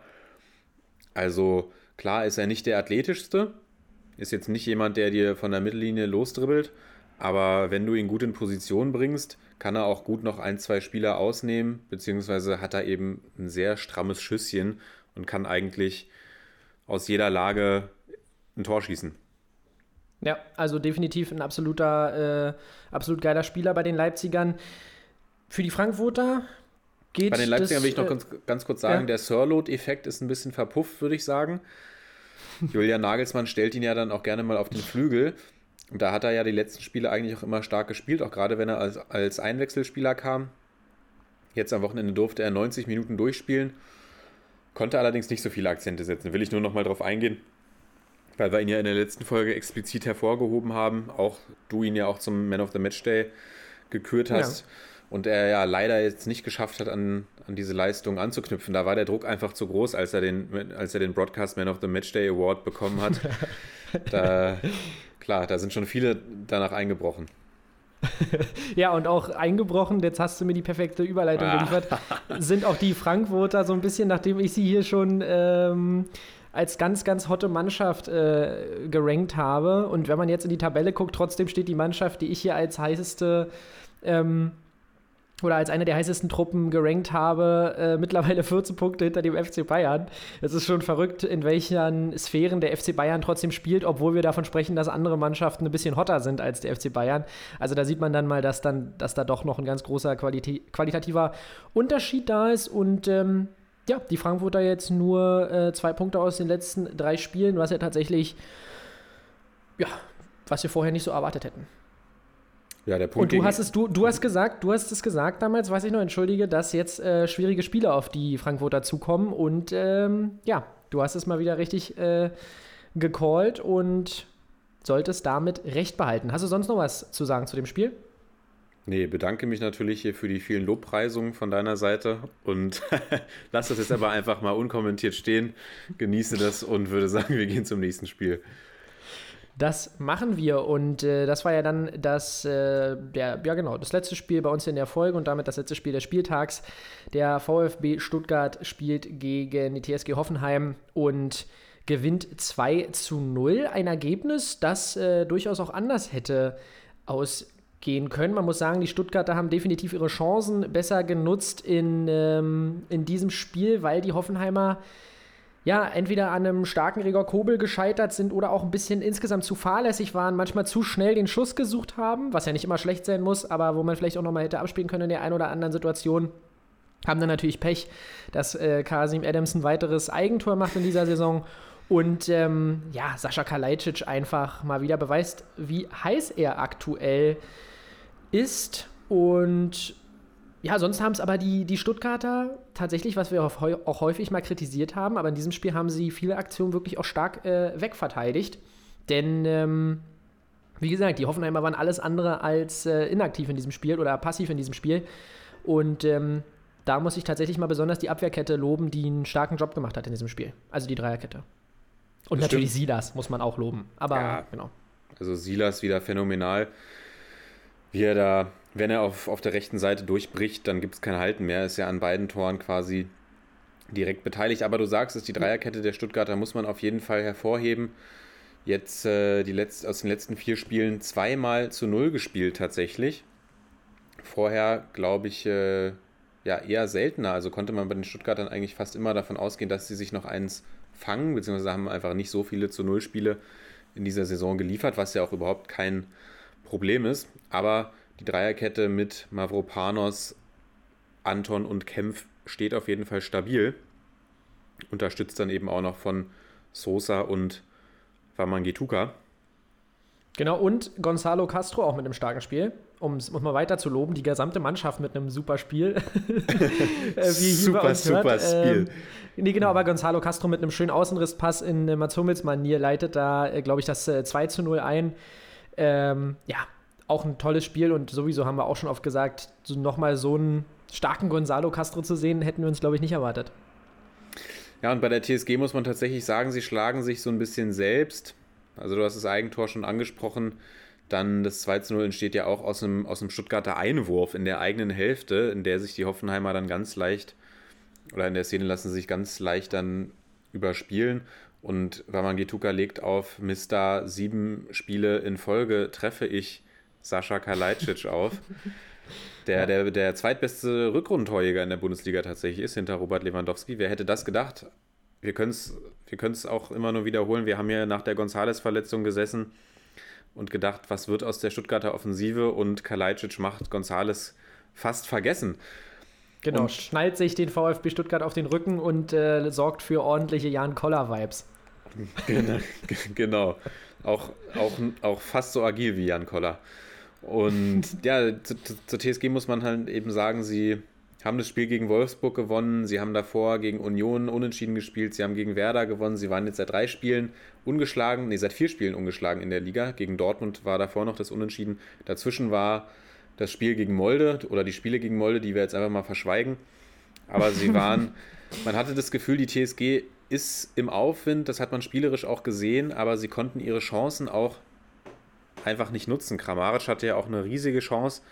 Ja, Freier Kopfball vor Kobel, köpft dann Kobel an.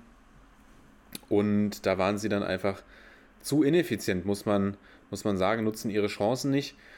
Und ja, dadurch ist das, das, das Rennen um die UECL natürlich unfassbar spannend oder möglicherweise auch noch um, die, um den UEL-Platz. Wenn ich mal gucke, Ja. Platz 6 Leverkusen, Stuttgart 4 Punkte dahinter, Union 2 Punkte dahinter. Das äh, ist ein ganz heißes, ja. das ist ein heißes Rennen, wer hätte es gedacht? Ja, weil Leverkusen ja auch stark daran arbeitet, sich nach unten zu arbeiten in der äh, Tabelle. Und ja, dementsprechend wirklich, also Stuttgart ähm, zeigt sich wieder in verbesserter Form tatsächlich. Wir hatten ja, oder das heißt in verbesserter Form, wir haben ja immer gesagt, man, sie sind immer noch Aufsteiger, alles gut, aber haben auch in den letzten fünf Spielen nicht mehr verloren. Also das ist auch äh, ähnlich wie Union. Beide betteln sich jetzt um den wie du schon sagst, weiterhin um die europäischen Plätze. Und das hätten wir nach 25 Spieltagen, denke ich, so auf jeden Fall nicht gecallt, muss man sagen. Ähm, ja, und das lässt sich für mich festhalten. Aber auch die Hoffenheimer zeigen einfach, dass sie jetzt aus dieser verkorksten oder dass sie zumindest jetzt in dieser verkorksten äh, Saison freut es mich, dass sie nochmal spielerisch auch nochmal sich ein bisschen verbessert haben in den letzten Wochen. Und es ist natürlich schade, dass sie dieses Spiel verlieren, aber da müssen weiter an ihre, an ihre Leistung anknüpfen und dann wird es trotzdem nur eine Saison im, im Mittelfeld. Aber bei den ganzen Verletzungen und so weiter ist das, ähm, glaube ich, trotzdem zufriedenstellend für Offenheim. Ja, also was heißt zufriedenstellend, glaube ich nicht. Ja, glücklich wird keiner sein. Es wird jetzt keiner eine Statue für Hönes bauen, das stimmt, aber äh, wie gesagt, dem, den Umständen entsprechend. Ja, also ich glaube tatsächlich, dass man die, die Saison wird man ganz schnell versuchen, ad acta zu legen, weil eben DFB-Pokal aus, finde ich okay. Die Europa League musste auch nicht gewinnen, aber gegen Molde sollte man schon weiterkommen.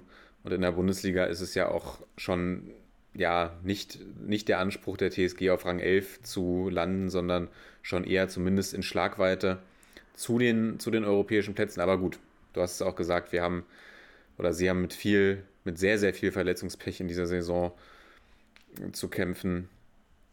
Und ich glaube wirklich, die, die Saison, wenn der 34. Spieltag abgeschlossen ist, dann wird man den noch mal, wird man sich nochmal treffen, den, das Revue passieren lassen, sagen, Stempel drauf, scheiß Saison und abgehakt und sofort geht's in die Vorbereitung.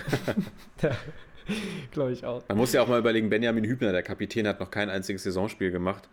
Laboriert Das ja seit. Monaten an einer Verletzung. Immer wieder wird er zurückgeworfen. Also alleine schon da sieht man wichtige Personalien, die über die ganze Saison quasi fehlen.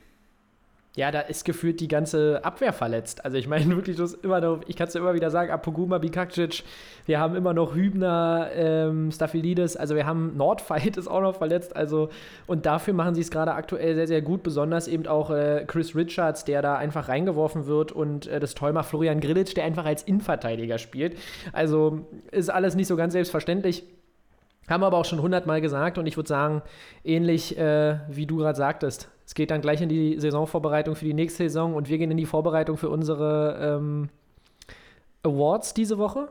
Ja, machen wir so. Da machen wir das. Dann sag mir doch mal, wer für dich äh, der Man of the Match Day war. Ja, ich habe gestruggelt, ich habe gestruggelt und entscheide mich jetzt aber schlussendlich für einen Augsburger aus Heiko Herrlich Startruppe für Marco Richter, der den Gladbachern das Fürchten gelehrt hat mit, mit eben diesem unfassbar effizienten Offensivspiel, ein Tor, ein Assist.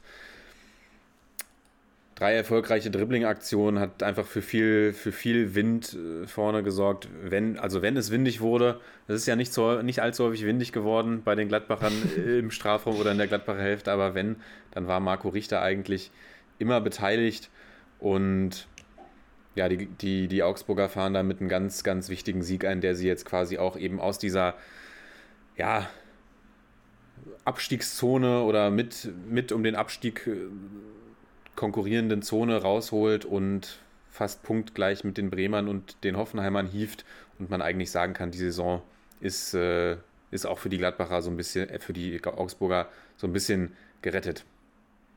Ja, definitiv. Und ich glaube, dass äh, Richter auch noch ein Spieler ist, der ja, glaube ich, auch noch eine Menge im Tank hat. Ich erinnere mich da auch an das letzte U21-Turnier, was glaube ich, äh, wo er auch gespielt hat. Da hat er mir schon gut gefallen und ist immer noch ein relativ junger Spieler. Ich bin gespannt, ob es für ihn längerfristig in, in Augsburg bleibt.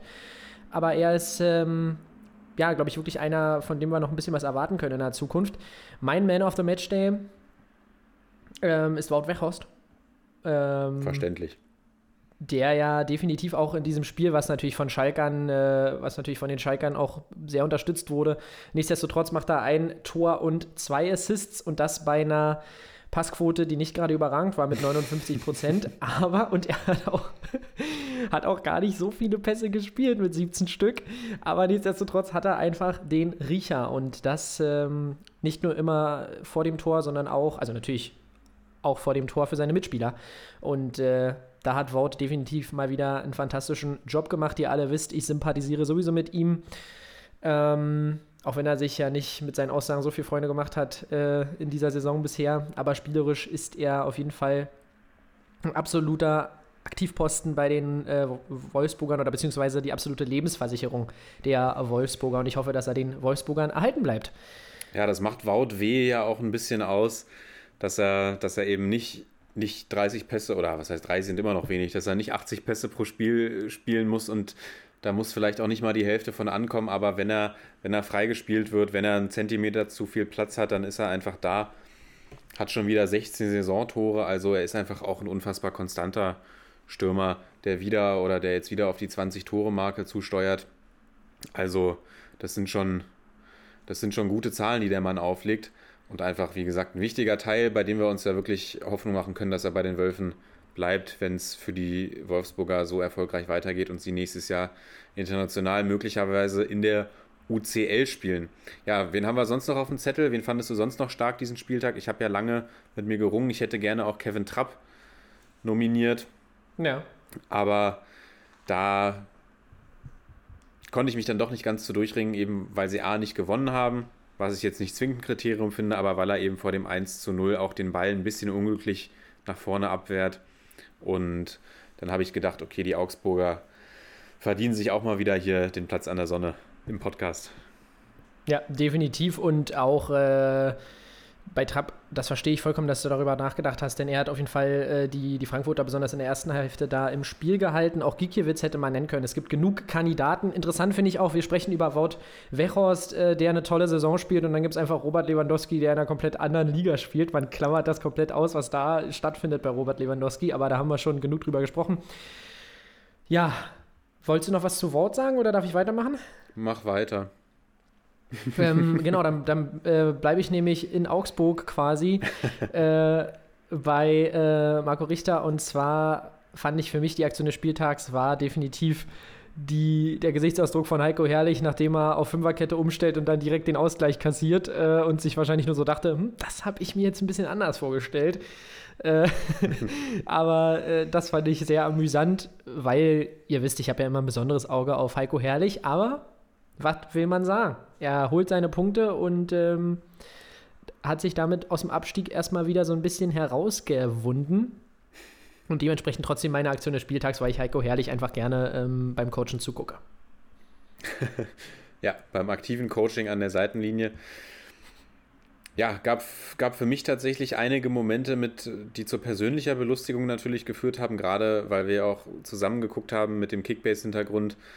Also dein Gesicht als Skodran Mustafi das Ding in die eigenen Maschen köpft oder als Brand der, der Spieler, den du auf der Bank gelassen hast, gegen Jahrstein, Natürlich. deinen Torwart aus 25 Metern das Ding reinschweißt mit klarem Torwartfehler. Da würde ich schon alleine deinen Blick gerne nominieren, aber das ist ja nur, das ist ja nur meine Freude, die ich da hatte. Deswegen nehme ich jetzt einfach mal für alle das Interview von Sascha Kalajdzic und damit ist er zweimal auch in dieser Saison schon bei der Aktion vertreten, eben nur mit Interviews. Finde ich wirklich immer sehr unterhaltsam, seine Interviews. Es ging wieder um Kickbase. Er wurde gefragt, ob er sich diesmal aufgestellt hat. Hat er gesagt, er stellt sich jetzt immer auf. Und dann. dann Ganz äh, ehrlich, das würde ich sowieso machen. Also, wenn ich, wenn ich selbst aktiv Spieler wäre, ich würde mich immer selbst aufstellen. Das wäre doch, wär doch übelst lustig. Ja, und dann mit seinem charmanten österreichischen Akzent höre ich, ihm, hör ich ihm immer sehr, sehr gerne zu. Ist, ein, ist glaube ich, ein sehr angenehmer Interviewpartner, auch immer mit einem, mit einem lustigen Spruch auf den Lippen. Und ja, gerne mehr davon. Ja, gerne mehr davon und äh, ja, Sascha Kalajdzic sowieso ein Spieler, auf den ich mich in der Zukunft sehr freue. Ich habe es ja gerade schon gesagt, Jan Koller-Vibes einfach mit dieser Körpergröße zeigt auch bei dem äh, Spiel jetzt am vergangenen Wochenende, ähm, dass er auch mal, ich weiß, bei der einen Aktion hat er versucht, den so mit der Hacke noch zu nehmen. Also der Junge kann auf jeden Fall trotz seiner Körpergröße auch ganz gut zocken. Er kann kicken. Und äh, der kann kicken, was wir hier so oft predigen, ja, und äh, Du sprachst es gerade nochmal an, mein Gesichtsausdruck, als Julian Brandt äh, mit 230 Punkten dann zum Abschluss vom Feld geht und ist der ein. Ich habe 13 Spieler bei Kickbase und äh, der eine, den ich nicht aufgestellt habe, war Würz, weil ich äh, davon überzeugt war, dass er nach der Corona-Infektion nicht sofort wieder ähm, so groß mitwirken wird. Ja, und der zweite, den ich ungelassen habe, war Julian Brandt nach, glaube ich, sieben Spieltagen, den ich ihm ununterbrochen aufgestellt hatte, weil ich ihn einfach feiere. Tja, aber Jale kennt es, man kann es nur falsch machen, man nimmt ihn runter, er macht 230 Punkte und ähm, ja, ich bin da sowieso, ich habe mich langsam emotional gelöst. Äh, zumindest versuche ich. Ja, das merkt man, das Denn, merkt man. Komm, ich würde sagen, genug wer, mit, mit, mit, mit, mit ja. dem Selbstmitleid, Sepp. ja, und beenden wir die Folge. Ja, wenn du, wenn du nichts mehr hast, worüber du sprechen möchtest, dann können wir die Folge gerne beenden. Ich wollte ja gerade mein Herz ausschütten, aber dann lasse ich das. Ähm, nein, Spaß. Äh, genau, dann beenden wir die Folge und ähm, war ja mal ein bisschen was Besonderes. Ihr habt uns mal wieder gemeinsam von dem Mikrofon gehört, ähm, sozusagen. Und ja, es hat mir sehr viel Freude bereitet und damit beende ich jetzt äh, offiziell äh, deutschlandweit diesen Spieltag und auch äh, das Bro-Wochenende. Alles klar. Bro-Wochenende Strich drunter. Broadcast-Folge 29 Strich drunter. 25. Spieltag Bully Strich drunter. Und wir hören uns wie gewohnt nächste Woche. Wir freuen uns auf Rückmeldungen und ja, hören uns in der nächsten Woche. Bis dahin. Macht's Salut. gut. Ciao, ciao.